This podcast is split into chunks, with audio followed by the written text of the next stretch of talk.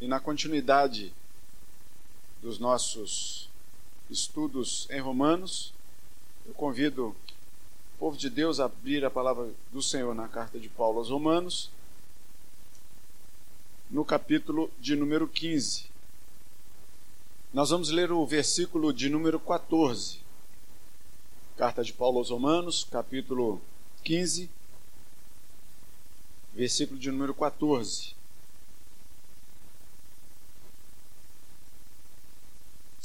Vamos ficar de pé mais uma vez, irmãos? Vamos ler juntos esse versículo? Antes, vamos orar mais uma vez. Senhor, nós damos graças a Ti pela oportunidade bendita que o Senhor nos dá de manusearmos, de lermos a palavra do Senhor. Ler a palavra do Senhor é ouvir o Senhor falar conosco, ao nosso coração. E é por isso que pedimos nessa hora, Pai, porque os nossos ouvidos orgânicos que são, são impedidos de ouvir a palavra do Senhor.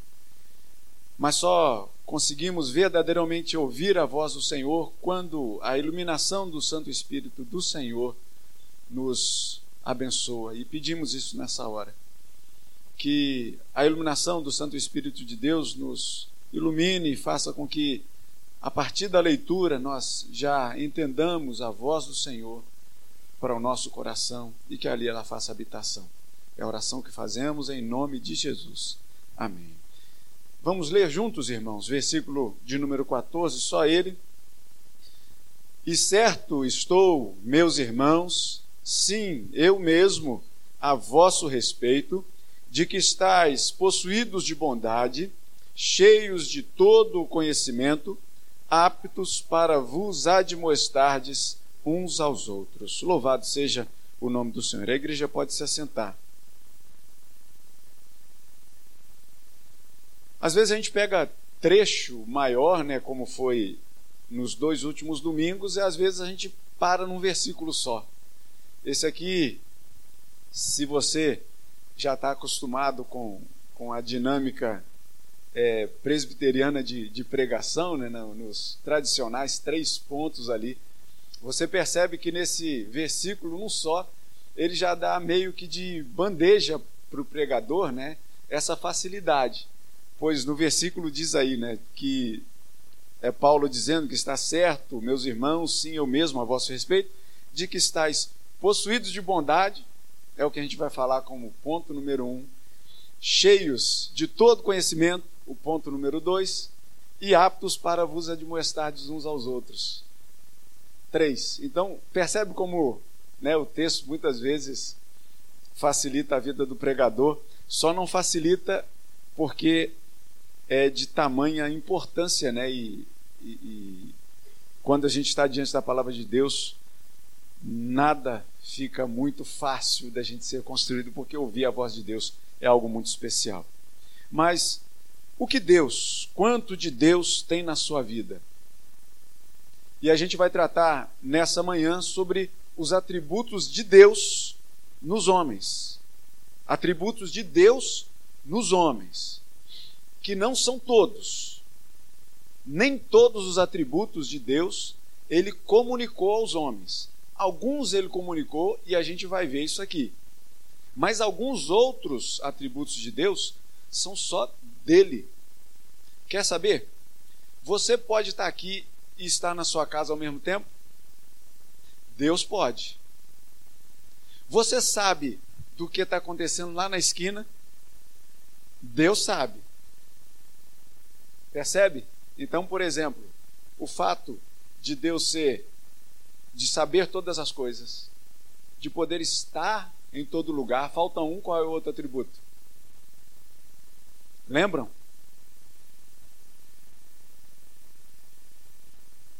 De poder todas as coisas.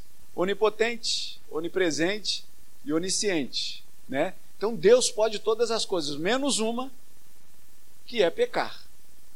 O resto, o Senhor pode todas as coisas, né? Então, nada é impossível para Deus. Esses três atributos Deus não comunicou aos homens. Não comunicou. São só dele. Outros ele comunicou a nós. Agora, Quanto desses atributos, quanto de Deus tem na sua vida? A gente sabe que fomos criados à imagem e semelhança dele, isso já nos dá uma grande chance de fazermos ou procurarmos fazer ou exercer esses atributos que Deus comunicou a nós de uma forma muito parecida com a dele. E esse deve ser o nosso foco, essa deve ser a nossa intenção, de fazer tudo de acordo com o que Deus faria, de fazer tudo de acordo como Jesus faria, de fazer tudo de acordo como o Espírito Santo de Deus nos ensina a fazer, ou nos incomoda a fazer, ou nos instrui a fazer. Isso deve ser uma coisa nossa que a gente deve rumar para lá. Agora, a gente já ouviu falar do Deus da bondade, não já? Então, o Paulo, o apóstolo Paulo está dizendo aqui que a gente deve ser, que Paulo ouviu falar da gente, da gente já trazendo aqui para o nosso contexto. Né? Ele ouviu falar lá da igreja de Roma, mas como a carta de Deus e a palavra do Senhor é viva né, e vive até o dia de hoje, a gente pode dizer que Paulo também estava escrevendo para a gente de alguma forma. E Paulo, ele ouviu falar da igreja de Roma que eles estavam cheios de bondade. Ouviu falar que eles estavam cheios de todo conhecimento e que eles estavam aptos para demonstrar, demonstrarem uns aos outros. Então, esses atributos nós devemos fazer. Já ouvimos falar do Deus da bondade? Já. Já, já ouvimos falar do Deus do conhecimento? Já. Agora, uma coisa que eu estava pensando esses dias: a gente já ouviu falar do Deus da admoestação? Apesar de alguns sims aí, né, a gente já ouviu, mas não é algo muito comum. A gente sempre fala de Deus da, da bondade, Deus do conhecimento, mas o Deus da admoestação, de repente a gente não ouve muito falar por aí. Mas é um atributo dele que comunicou a nós também. Paulo continua rumando para o final dessa carta, e assim, desde lá o início da carta, ele trata de questões é, doutrinárias muito fortes, algumas até é, parecem ser um grande puxão de orelha na gente, né? ou então um grande, uma grande cotovelada para a gente assim, ô, oh, acorda! Né? Paulo chamando a atenção para a gente para alguns pontos da carta. Alguns pontos da carta, inclusive, são difíceis de serem tratados. Graças a Deus, aqui a igreja passou por todos eles. Mas lembra quando a gente chegou ali, perto do capítulo 9, ali, que a gente pensou assim, gente, são textos difíceis da gente tratar, são doutrinas muito pesadas para a gente é, é, é, entender ali a relação dela com a gente, porque muitas vezes a gente vai se ver e fala assim, cara, parece que Paulo está escrevendo para mim e está me puxando a orelha por causa disso. E aí, mas a gente, pela graça de Deus, a gente não pulou essa parte. Apesar de termos trazido aqui em alguns domingos mensagens um pouco duras né, de, de serem ouvidas, aquelas mensagens que sacodem a vida da gente, que tira a poeira que a gente não queria que tirasse, que mostra aquilo que a gente não queria que, que fosse mostrado, né? nem para a gente mesmo, que a gente chega em casa, se olha no espelho e fala: caramba, foi para mim aquilo e eu preciso mudar. Né? A gente não aliviou a igreja e o coração da igreja disso, a gente passou por cada ponto. E Paulo ele vem tratando disso, né, de forma muito certeira para a igreja de Roma. Apesar da carta ter sido escrita lá no ano, por volta do ano de número 55 da nossa era, né, a carta é muito atual para a gente hoje ainda. É muito atual. Então passa aí quase dois mil e, e, e tantos anos, né? E ainda fala de uma forma muito atual para a gente. Agora, uma coisa interessante é que Paulo, apesar de em alguns momentos ele tratar de forma dura determinadas questões doutrinárias, ele, chegando ao final da carta, como excelente orador que era, ele retoma algumas coisas que ele disse lá no início. Lá no capítulo 1, ele se apresenta né, a, a, aos irmãos e chama o pessoal da igreja de irmãos. Já é uma forma de inclusão. Como é bom a gente ser chamado de irmão, né? Percebe? Quando você chega assim, você é, é, ser chamado de irmão é ser incluído na família, vocês concordam? Então, assim, quando você é chamado de irmão, você já tem um, um, um quê de, de, de, de participante, né? Isso é muito agradável para a gente. E Paulo, lá no início, ele começa dizendo, chamando o, o, o pessoal da igreja de irmãos. E agora, mais uma vez, ele retoma e diz assim: Estou certo, meus irmãos, sim, eu mesmo. Paulo faz questão de frisar também que era ele que estava escrevendo essa carta, que era ele que estava tendo essa impressão. E olha só, ter essa impressão por parte de Paulo não é qualquer coisa. Paulo, para chegar a, a, ao ponto de escrever isso, essa carta aos Romanos, né, é uma autoridade no assunto. E aí Paulo vai e diz: Olha, meus irmãos, eu mesmo, eu tenho, estou certo a vosso respeito. E aí ele começa a dizer então dessas três coisas. O que ouço falar de vocês? Né? Atributos de Deus nos homens. E aí, o que ouço falar de vocês? Paulo vai dizer que ouvia falar daquele povo e dos irmãos lá da igreja de Roma, e é bom também que ouçam falar de nós. Que nós da igreja presbiteriana do Jardim Guanabara, nós estamos possuídos de bondade. E o que vem a ser esse possuídos de bondade, cheios de bondade? Agora, o que vem a ser esse cheio de bondade? Lembra que eu falei que é um atributo de Deus que ele comunicou aos homens, a bondade. Deus comunicou bondade ao nosso coração. Para a gente entender quem é esse Deus bom, em algumas partes da Bíblia, a gente vai encontrar os escritores bíblicos se referindo a Deus como um Deus bom, um Deus de bondade. Olha só o que diz o Salmo 34:8. Ó, oh, provai e vede que o Senhor é bom. Olha o que diz um Salmo de número 100, versículo 5. Porque o Senhor é bom, a sua misericórdia dura para sempre e de geração em geração a sua fidelidade. Deus é bom. O que, que a gente acabou de cantar aqui agora há pouquinho? Deus é bom, Deus é bom demais. Vocês percebem isso que vocês cantam?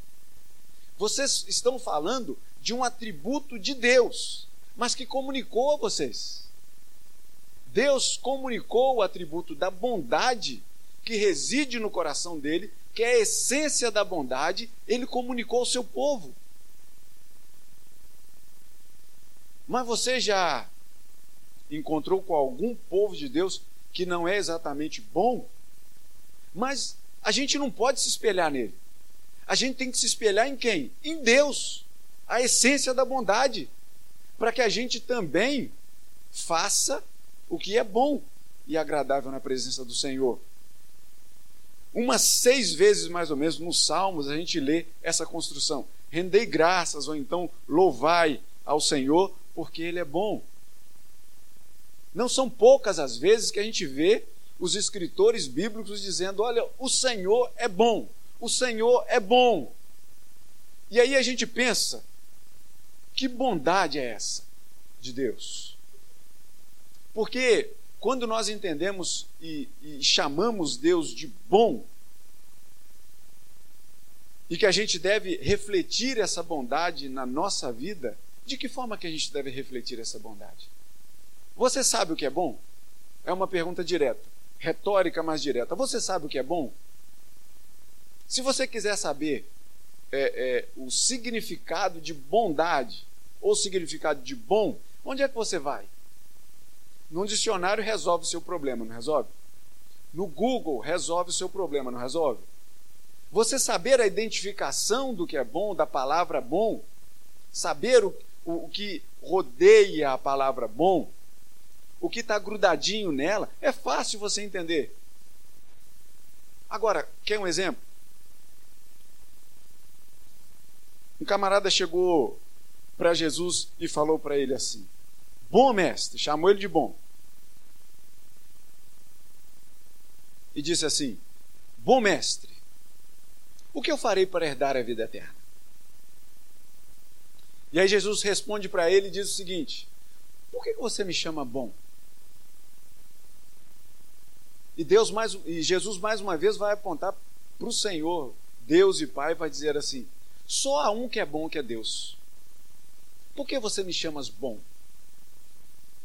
O evangelho de Marcos e Lucas vai nos tratar assim: Bom mestre, que farei para herdar a vida eterna? Chama Jesus de bom. No evangelho de Lucas vai tratar um pouquinho diferente, uma nuance um pouquinho diferente, e vai dizer assim: Mestre, o que eu posso fazer de bom para herdar a vida eterna? Em dois evangelhos chama Jesus de bom, e em outro evangelho diz assim: O que, eu farei de bom para herdar a vida eterna? Mas o fato é que nos dois, nos três evangelhos sinóticos, Marcos, Mateus e Lucas, eles vão trazer uma coisa adicional a essa pergunta e a essa história. A história lá do jovem rico, né? Que chegou lá para Jesus e fez essa pergunta. E o evangelho vai nos trazer, os evangelhos vão nos trazer essa coisa adicional. O que é a coisa adicional? A coisa adicional é um dicionário. Porque o, que, o que rola ali naquela conversa entre Jesus e esse homem rico é sobre o que o homem sabia. E pergunta assim: Você sabe os mandamentos? E o jovem diz assim: Eu cumpro os, os mandamentos, né? eu sei o melhor, eu sei os mandamentos desde a minha mocidade. Né? Não matarás, você sabe, né? Não matarás, não roubarás, não cobiçarás, ama somente a Deus, tudo mais, ama o próximo como a ti mesmo, tal, etc, etc. Saber tudo isso é legal. Assim como você, por exemplo, decorar alguns versículos bíblicos é joia, fundamental para a sua vida. Mas a diferença estava no saber o que é bondade e no ser bom. Porque simplesmente saber o que é bondade, o que eu disse, um dicionário te ajuda. O problema está, ou melhor, não o problema, né? O fato está em não simplesmente só saber, mas em ser bom. Sabe por quê? Porque o jovem sabia tudo que era bom. Sabia. Era só, não, aí a gente deve honrar pai e mãe, amar somente a Deus. Isso aí tudo eu cumpro desde a minha mocidade. Jesus vai ensina para ele, ou quer ensinar para ele, uma forma de pegar isso que é pétreo ali no, no, nos mandamentos e transformar isso em ação. E diz para ele o seguinte: olha só, você quer pegar tudo isso que você sabe na sua cabeça e passar para suas mãos como ação? Então você faz o seguinte: você não tem um monte de bens? Pega tudo aquilo, vende, distribui entre os pobres. Vem e me segue. E a palavra diz que o homem, o jovem rico, cheio da sabedoria do que é bom na cabeça, vai embora triste, porque ele era dono de muitas propriedades. Vocês se lembram quando Jesus estava contou uma história, a história do bom samaritano. Que lá não, assim, o bom samaritano só está lá no título, mas não trata exatamente como bom samaritano. Fala do samaritano, mas o samaritano que usou de bondade, de misericórdia. Não fez como os outros, por exemplo, passou um levita, passou um sacerdote, passou um doutor da lei. Tudo isso que na cabeça deles eles sabiam muito bem o que era bom. Mas exercer a bondade, eles não sabiam o que era. Ou seja, o que era exercer a bondade? Era descer da sua montaria, ou então parar a sua caminhada e ajudar aquele moço que estava lá todo ensanguentado. E aí Jesus mostra que muitas vezes a expressão prática da bondade vem de mãos que a gente menos espera a expressão da bondade vem de mãos, talvez, que nem sequer conhece o Evangelho. Mas nós conhecemos o Evangelho, o Evangelho da bondade. E a gente tem o maior exemplo da vida do que é ser bom. Jesus Cristo foi bom para a sua vida? Ou ele é bom para a sua vida? Jesus Cristo foi bom para um monte de gente que atravessou o seu caminho? Ele foi bom. Assim como ele, ele é bom E qual o exemplo que a gente tira disso? Vamos ficar só com a Bíblia gravada na nossa cabeça, versículos de bondade dizendo: O Senhor é bom, a sua misericórdia dura para sempre, rendei graças porque o Senhor é bom. Não, a gente tem que colocar essa bondade em prática. A demonstração da sua fé, da fé que Deus plantou no seu coração, é na verdade que outras pessoas possam escrever cartas para vocês e dizer assim: olha a igreja do jardim. O que eu estou ouvindo falar de vocês é excepcional. Porque eu estou ouvindo falar de vocês que vocês estão possuídos, estão cheios de bondade. E a bondade da igreja do Jardim Guanabara só vai ser vista não pelo que ela sabe, mas pelo que ela faz. E a igreja do jardim, ela não fica só aqui assentada aos domingos. Ela sai por aqueles portões. A igreja do jardim vai cada um, cada um pedaço dessa igreja, que na verdade é um, é um total de cada igreja, vai para sua casa. A igreja do jardim, ela vai para o trabalho com vocês, vai para os estudos com vocês, a igreja do jardim anda pelas ruas com vocês. E a gente não pode de forma nenhuma ter a Bíblia gravada na nossa mente, mas não ter ela expressada nas nossas mãos. Porque a nossa fé sem as obras, ela é morta. Não que a gente vai esquecer da Bíblia e vai saindo só fazendo obra, pensando que isso vai fazer com que Deus nos olhe com um modo diferente e vai então nos salvar por causa disso. Não. A gente não pode mover uma palha para a escolha de Deus na salvação. A escolha é dele. Ele já nos escolheu desde antes da fundação do mundo. Você não tem para onde correr. A gente já falou sobre isso aqui. Mas o fato é que se a gente sabe disso, a gente tem que expressar a nossa bondade através das nossas obras. E Paulo escreveu isso para os nossos irmãos lá em Roma. Situação difícil, doutrina que ele tinha que buscar várias vezes explicar, explicar, tentar um monte de exemplo, buscar um monte de fonte para poder explicar direitinho, afinal de contas, o que era sã doutrina. Mas a sã doutrina passa também pela bondade através das nossas mãos. O jovem sabia o que era bom, sabia os mandamentos, mas na hora de colocar em prática, entristeceu. Isso não pode acontecer na nossa vida. É bom que as pessoas saibam, a nosso respeito, que nós estamos possuídos de bondade. E o que Paulo ouviria falar da gente? Mais um, em mais um outro ponto que nós estaríamos cheios de todo o conhecimento. Está cheio de todo o conhecimento que Paulo diz aqui. São dos vários conhecimentos que você pode ter na vida. Por exemplo, você pode ter o conhecimento do curso que você fez, você pode ter o conhecimento da vida que você levou e de repente você aprendeu com a própria vida sobre o conhecimento.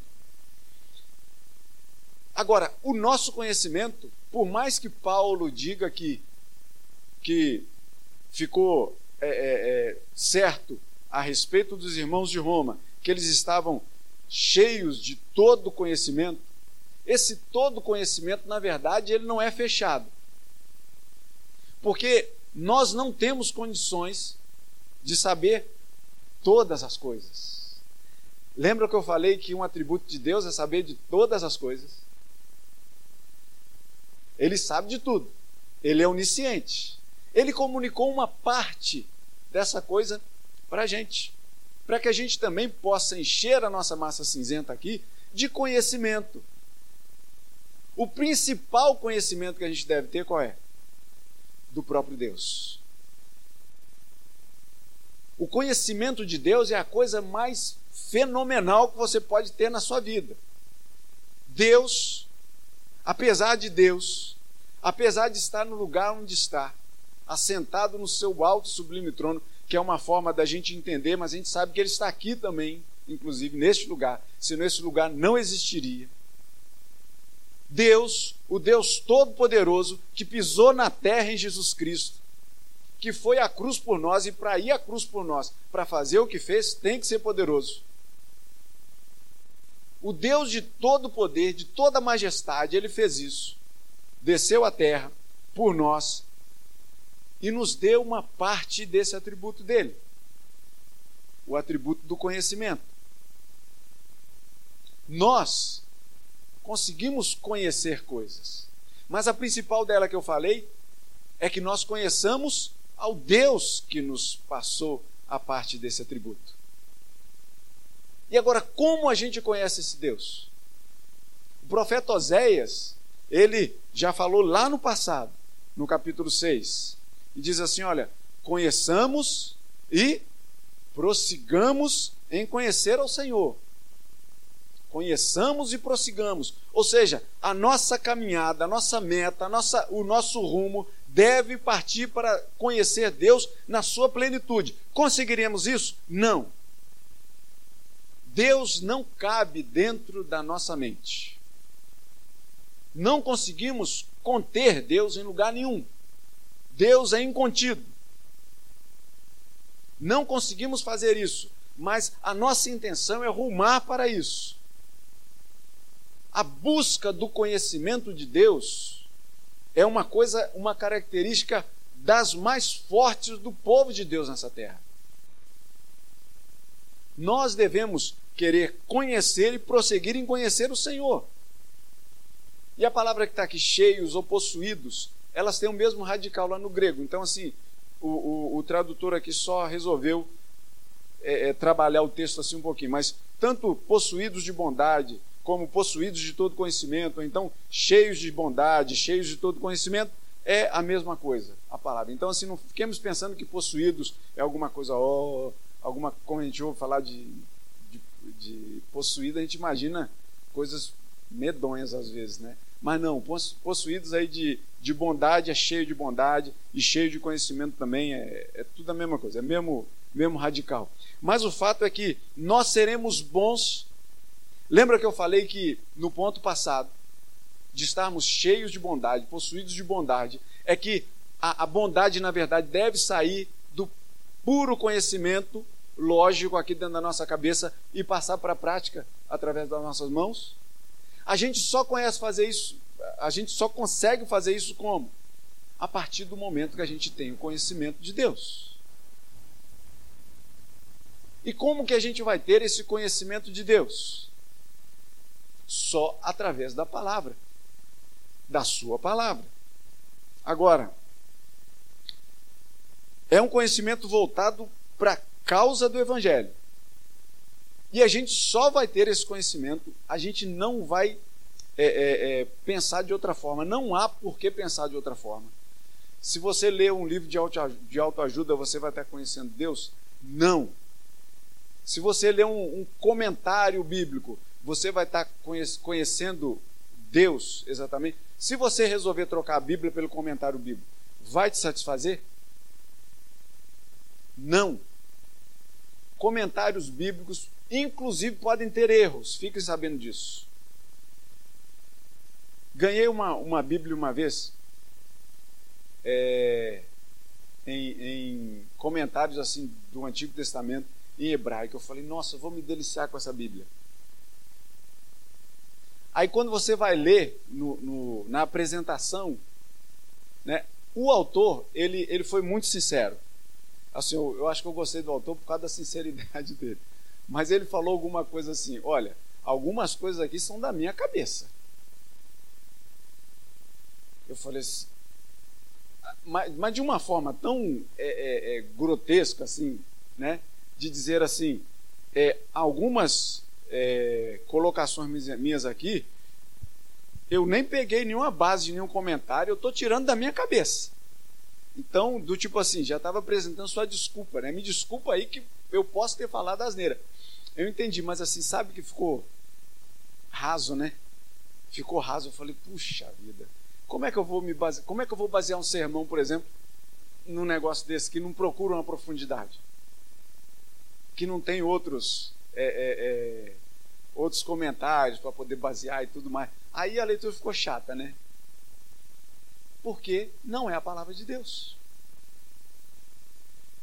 Você crê na inerrância palavras, da palavra de Deus? Eu creio. Aí você pensa assim, mas tem um trecho lá que diz isso, isso e aquilo. É assim mesmo. Você fala assim, é assim mesmo. Ah, mas é assim mesmo? É. Vamos procurar lá pelo contexto? Vamos entender a, a, a mente de Deus no coração do homem?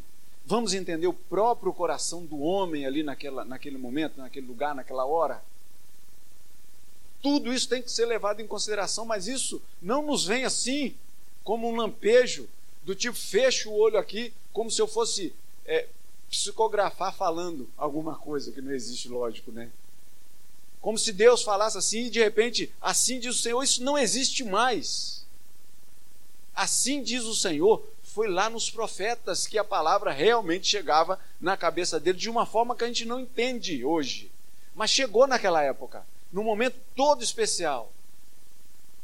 Para a gente hoje, o que assim diz o Senhor é o que a gente encontra na palavra de Deus. Ela sim tem que ser folheada. Ou como, diz o, como disse o pastor lá na, pastor Jeremias, lá na, na igreja do Rio, na quinta-feira, no aniversário de 130 anos do Sínodo, ele logo no início falou assim: abra sua Bíblia ou ligue a sua Bíblia. Né? Falando lá do, dos computadores, tablets, essas coisas assim, que vocês sabem que eu tenho maior familiaridade com isso. Mas vocês percebem, a palavra de Deus ela tem que ser manuseada por nós. A gente tem que aprender a ouvir a voz de Deus. É isso que Paulo vai está escrevendo para a gente e dizendo assim: olha, eu ouço falar de vocês que vocês são, são cheios de todo conhecimento. Quer uma, um, um exemplo de você é, ouvir a palavra de Deus e não buscar verdadeiramente o conhecer a Deus? Lá no livro de Gênesis, nos apresenta um, um um camarada dessa forma. Ele ouviu falar, ele ouviu Deus falando com ele, porque Deus falava assim com a pessoa. Deus passeava pelo jardim com com as pessoas, né? Devia ser uma delícia, imagina, né? Imagina. Mas a gente espera isso um dia ainda, pela graça do Senhor, de caminhar no jardim com Deus novamente. Mas Deus falava diretamente com o homem. E aí chegou para ele e falou assim: Olha, tem um monte de árvore aí que você pode comer vai te saciar a fome. Você, ó, desfruta, desfruta de tudo isso aí. Só você não pode fazer o seguinte: tem uma árvore que é plantada lá no meio, que é árvore de quê? Do conhecimento. Muito bem. Do conhecimento do bem e do mal. Nessa você não toque. Nas outras você pode fazer de tudo que você quiser. Inclusive tem uma outra árvore plantada, que é a árvore da vida, que o homem também podia fazer uso do fruto dela. Olha só. Você é, é, é, metafórico, né? Mas você pegar um fruto lá da árvore da vida e comer, já pensou? E assim não ter problema com morte, não ter problema com doença, com tristeza, e você se deliciar com aquele gosto que deve ser um gosto maravilhoso. Um gosto que a gente já sente um pouquinho agora, porque a gente tem esperança de Cristo Jesus, né? Mas falou para ele assim: ó, na árvore do conhecimento do bem e do mal, não toque. Deus deu isso a conhecer para Adão. E o que Adão fez desse conhecimento? Não deu atenção a ele. É como se Deus falasse com você em alguma leitura bíblica e você assim, essa não é para mim. Fechasse e colocasse a Bíblia de lado e fosse viver a sua vida. Está cheio de todo conhecimento é saber ouvir a voz de Deus falando ao seu ouvido e falando ao seu coração. Ter o pleno, estar cheio de todo conhecimento, é saber que Deus fala contigo através da palavra. É saber que Deus, ele fala uma linguagem que você consegue entender. E mesmo quando você não entende, ele ainda manda um intérprete da lei para você. Ele manda o Espírito Santo de Deus para poder tirar aquela. Por isso que a gente sempre ora antes da mensagem. Porque as minhas palavras podem bater no seu ouvido e sair. As minhas podem, mas a palavra de Deus não. Ela deve encontrar um terreno bom nos ouvidos de vocês. Ela deve encontrar um terreno bom, um terreno preparado no coração de vocês. E isso não é nenhum pregador, por melhor que o pregador seja. Não é. Quem comunica quem fala diretamente ao seu coração é Deus através da sua palavra. Pregadores são só instrumentos nas mãos de Deus. Mas a palavra é de Deus. Se um dia eu chegar aqui para pregar e não for em cima da palavra de Deus, pede licença e pode virar as costas e ir embora. Porque num, num, dia em que eu chegar aqui e falar dos meus próprios conhecimentos, você não tem muito a aprender comigo, não. Talvez eu vou estar ensinando coisa para você, até para você errar. O pior de tudo é que tem gente que pega a palavra de Deus e ainda ensina errado. Ensinamentos tendenciosos, ensinamentos que a gente já sabe, não vamos nos deter nisso aqui não, mas você já sabe do que eu estou falando. Distorcem o conhecimento da palavra de Deus. Isso é danoso demais. Isso é como erva daninha que vai chegar dentro do nosso coração e vai nos prender, vai nos, nos amarrar e vai nos derrubar. Agora, quando a gente entende o que Paulo está dizendo, dizendo assim: meus irmãos, estou certo, eu, eu mesmo, de que vocês estão possuídos de toda bondade, cheios de todo conhecimento. Paulo está dizendo assim: olha, a palavra de Deus que nós ensinamos para vocês, a sã doutrina que nós passamos para vocês, todas elas baseadas na palavra de Deus, certas na palavra de Deus, vocês têm, eu tenho ouvido de vocês que vocês estão cheios de todo conhecimento, que vocês estão possuídos de toda bondade. Porque o Deus é bom, o Deus do conhecimento, ele está aí. Deus, ele ele se agrada de quando você se dá ao conhecimento. Lembram da história de Salomão? Livro das Crônicas, no capítulo 1, versículo 10, a gente lê uma história ali de, de Deus dar uma oportunidade assim, que eu acho que todo mundo aqui sonharia em ter. De Deus chegar para você e falar assim: Olha só, pede o que você quiser que eu te dou é uma tentação, não é não? Deus chegando para você, no seu ouvido, no seu coração, e dizendo assim: Olha, meu filho, minha filha, pede o que você quiser, que eu vou te dar. E aí Salomão vira para Deus e diz assim: Senhor, me dá sabedoria e conhecimento para poder dirigir, para poder conduzir esse povo para eu ir à testa, para eu ir à frente desse povo, conduzindo ele de uma forma boa. E aí Deus vira para ele e fala assim: Ah, você podia ter pedido um monte de coisa, riqueza, reino, poder e tal, e você me pede sabedoria e conhecimento? Então toma. Tá aí. Toma sabedoria e conhecimento. Só que eu vou te dar um plus. Eu vou te dar reinos, eu vou te dar riqueza, eu vou te dar um monte de coisa. Põe um pouquinho o pé no freio aí. Não saia daqui pensando também que você vai falar assim: vou procurar então conhecer a Deus agora, vou procurar, vou ler a Bíblia, porque o Senhor vai me encher de bens. Que... Não, para. O conhecimento de Deus é o que de mais rico a gente pode ter. Você, meu irmão, minha irmã, pela graça de Deus, pelo menos eu não estou não tô vendo ninguém aqui que, que viva numa, numa condição deplorável, que vá sair daqui e de repente não tem um lugar, um, um teto para te abrigar. ou que talvez não tenham um prato de comida para comer. Mas imagina só que a gente estivesse falando num estádio lotado de gente que ali tivesse alguma pessoa que saísse dali e não tivesse lugar onde repousar a cabeça, que não soubesse o que, o que ia comer no almoço,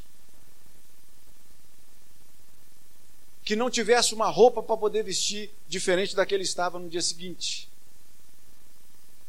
Por mais que isso possa ser realidade na vida de muito, de muita gente, infelizmente, irmãos. E aí a gente volta lá no primeiro ponto, que é a tarefa minha e sua tentar minimizar essa tragédia social. Que abre um parênteses aqui, não há governo que faça isso. Mas é a tarefa da igreja de Cristo Jesus de fazer isso. Fecha o parênteses. Mas por mais que tenha uma pessoa nessa condição miserável, se ela tem o conhecimento de Deus, ela é rica. Ela é rica.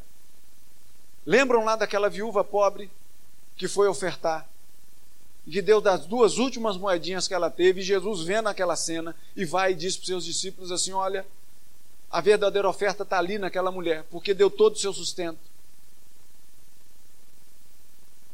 põe o pé no freio. E aí você não pensa também comigo aqui que você vai pegar, vai raspar sua conta bancária e vai depositar aqui. Não é isso. Não é isso. Mas que você saiba usar o que Deus depositou e te deu de presente de uma forma certa, de uma forma odeira, de uma forma sensata, de uma forma pensar no próximo e não somente em você. Isso é bíblico, isso é cristão isso é um atributo que Deus nos deu através da bondade. E aí, a gente já sabe então que não precisa, a gente não faz nenhum tipo de barganha com Deus, né? Então, pede Deus conhecimento e sabedoria que Ele vai te dar de graça. Tiago vai dizer isso. Precisa de sabedoria, peça a Deus que Ele te dá de graça.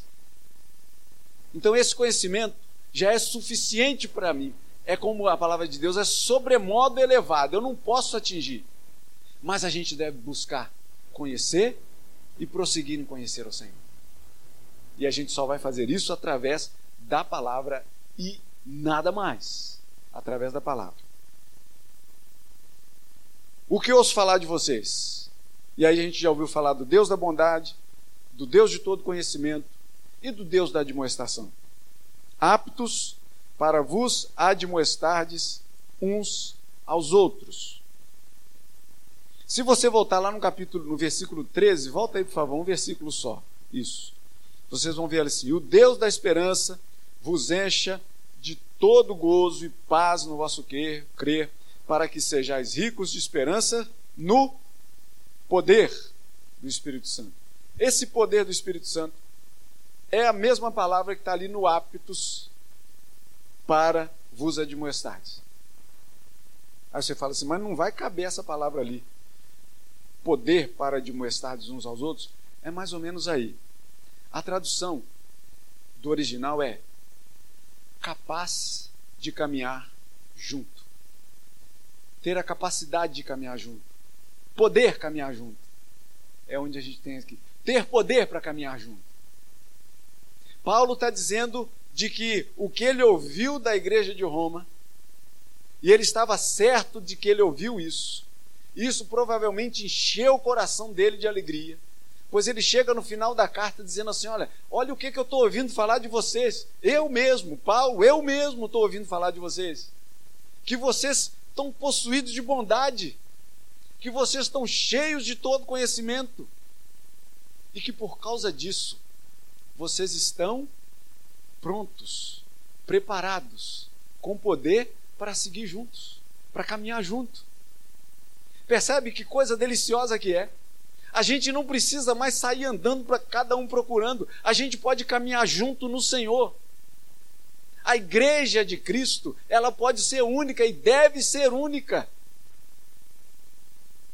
Por mais que você tenha, hoje em dia, as suas posições doutrinárias aqui e ali, pode isso, não faz isso, faz aquilo, não faz aquilo, eu faço de outro modo, a gente celebra a ser diferente, a gente não batiza a criança, a gente mergulha a pessoa toda para ser batizada, senão não batiza. Por mais que a gente tenha esse monte de desencontro, meus irmãos, no céu a igreja vai ser uma só.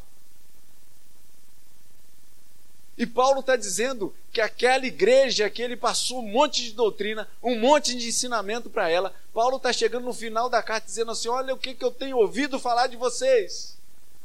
Que vocês agora podem, têm poder para caminhar junto. Que delícia que isso é. Você não vê mais as desavenças nos bancos. Você não vê mais as desavenças, as fofocas, fala isso de um, fala isso de outro. Fulano está vestido assim, ó, olha como é que o outro está vestido. Olha, nossa, aquele negócio de apontar, lembra que a gente falou há pouco tempo, em Romanos mesmo, falando que aponta e não vê, né?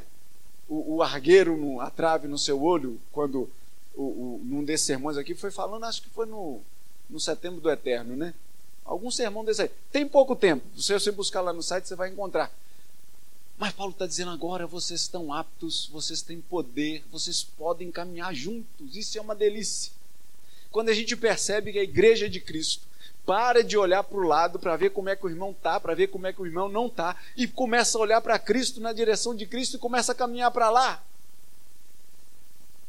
Isso faz com que a igreja se fortaleça, com que a igreja viva muito feliz no meio da calamidade. Isso faz com que as nossas mãos juntas, caminhando junto, possam usar de muito mais extrema bondade. Porque vai juntar a minha bondade com a sua bondade, com a bondade do seu irmão, com a bondade da sua irmã. Isso vai ser muito mais proveitoso para a igreja de Cristo. Vai juntar o seu conhecimento com o irmão do conhecimento que está do seu lado, conhecimento do irmão que está atrás de você, na sua frente, com o meu conhecimento, e a gente vai continuar arrumando junto. Paulo ouviu isso da igreja lá de Roma.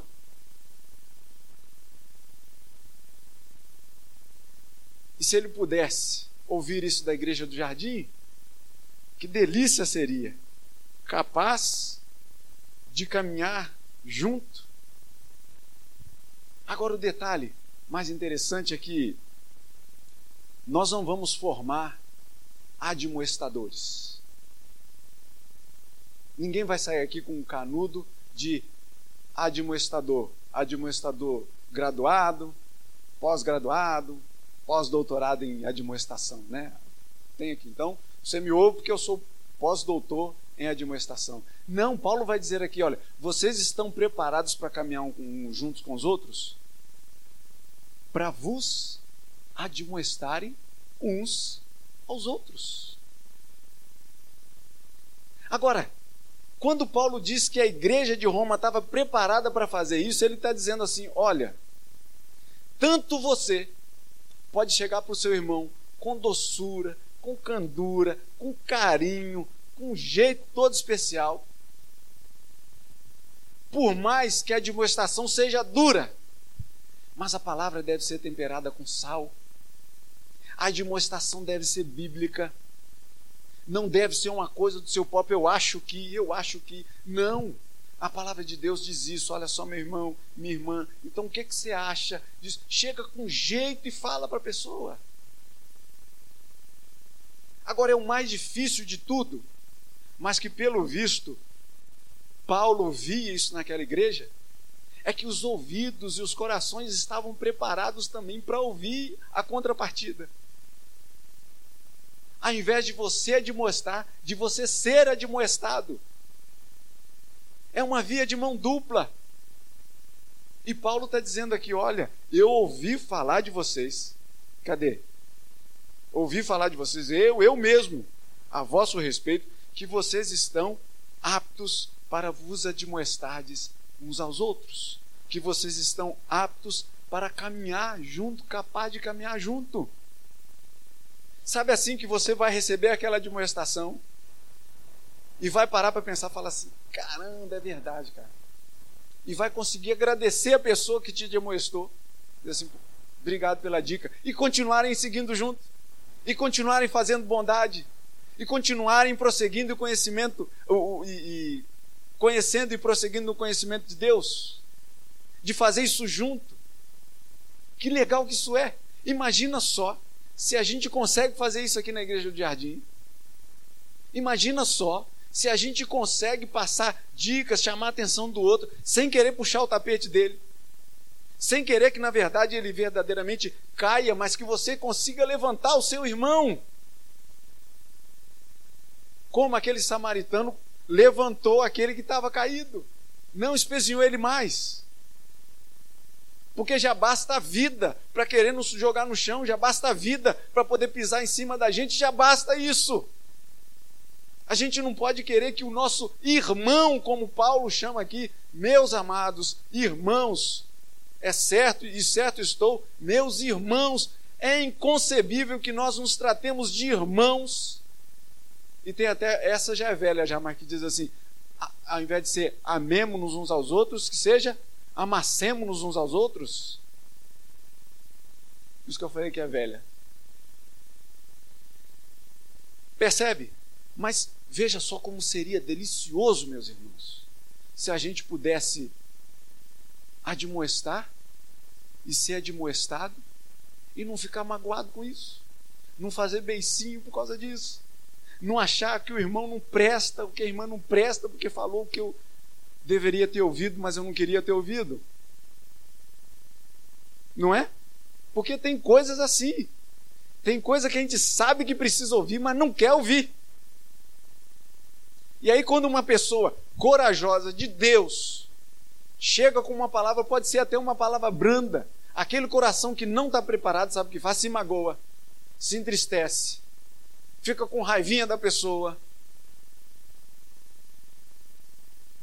A gente tem que entender que é via de mão dupla. Então veja bem, se você quer receber uma admoestação legal, tranquila, boa, agradável de se ouvir, faça isso da mesma forma. Chame a atenção, mas não precisa expor a pessoa, por exemplo. Usa lá, lê Mateus 18 que te dá uma dica fora do comum. Chama uma pessoa se for preciso, conversa com a pessoa com carinho, com cuidado. Chama a parte ali, conversa na boa, sem problema nenhum, tentando não magoar. A gente sabe que qualquer coisa a gente está se magoando, né? Então evita. Usa de sabedoria. Precisa do conhecimento? Faça como Salomão. Pede a Deus sabedoria antes de você ir falar com a pessoa. É muito prudente e é necessário que você fale assim: Senhor, estou preparando para poder ir lá falar com a pessoa. Põe palavra na minha boca. Me dá um jeito bom de falar com aquela pessoa. Prepara o ouvido e o coração da outra pessoa. Não vá por você só não. Porque se você for só por você, vai dar errado. Põe isso aí. Mas pede a Deus conhecimento e sabedoria para você levar uma demonstração bíblica para a vida da pessoa. Porque eu vou dizer para você o seguinte: se você chegar com uma demonstração bíblica, a palavra ela não não volta vazia. Ela não volta vazia. Então, se você tem uma demonstração santa para poder fazer, meu irmão, vá. Se você receber uma demonstração santa também, meu irmão, prepare seu ouvido, trabalhe seu coração. Evite aquelas respostas prontas e a jato que a sua personalidade quer fazer. Porque a gente assim, né, toma lá da cá, a gente é muito imediatista. Então, olha só, recebe, prende a respiração, sai um pouquinho da presença da pessoa, conversa com Deus e depois você volta para poder continuar a conversa com a pessoa. Não haja de pronto, porque muitas vezes a gente faz do que o nosso coração está cheio. E se ele não estiver cheio da palavra de Deus, do conhecimento de Deus, da bondade que Deus comunicou para a gente, é muito fácil a gente acabar com, uma, com, uma, com, com o início de um acerto ali na hora.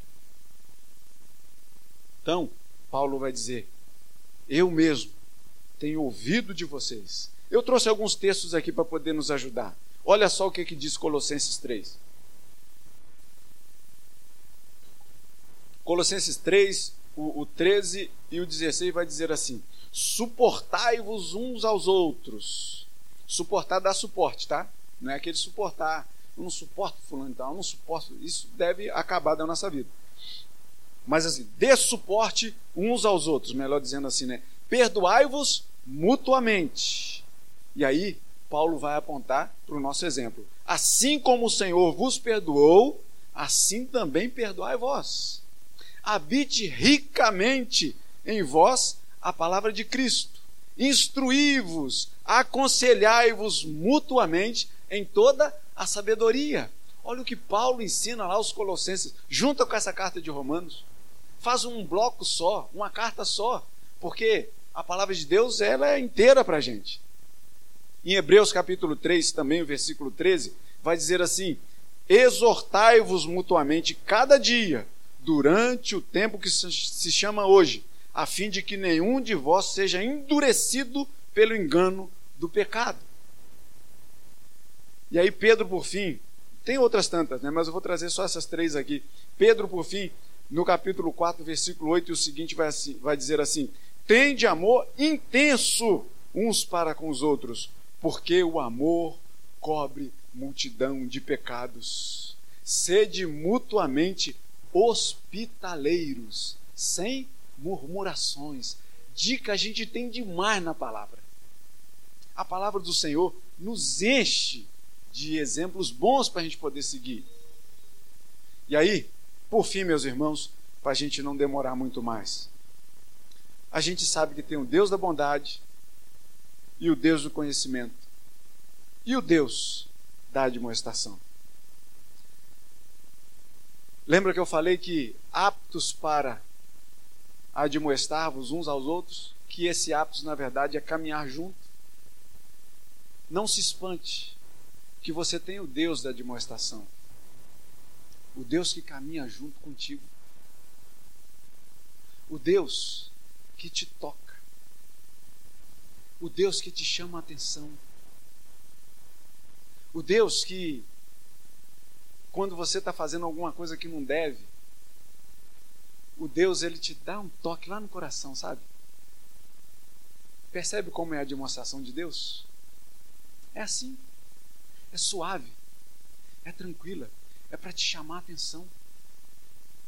É para dizer: opa, o caminho é por aqui. Percebe que o Deus da bondade, o Deus do conhecimento, é o mesmo Deus da admoestação que caminha junto com você. Assim como Paulo ouviu falar da igreja de Roma, que eles estavam preparados para caminhar junto. Deus caminha junto de você. Deus, Ele é bom para você. Deus, Ele te dá conhecimento e Ele caminha junto contigo. São os atributos de Deus nos homens, alguns deles que falamos nessa manhã. Que Deus te abençoe. Que Deus encha o seu coração de bondade. Que Deus encha o seu coração de sabedoria. Que você consiga verdadeiramente caminhar junto um com o outro. Que Deus nos abençoe. Em nome de Jesus. Amém.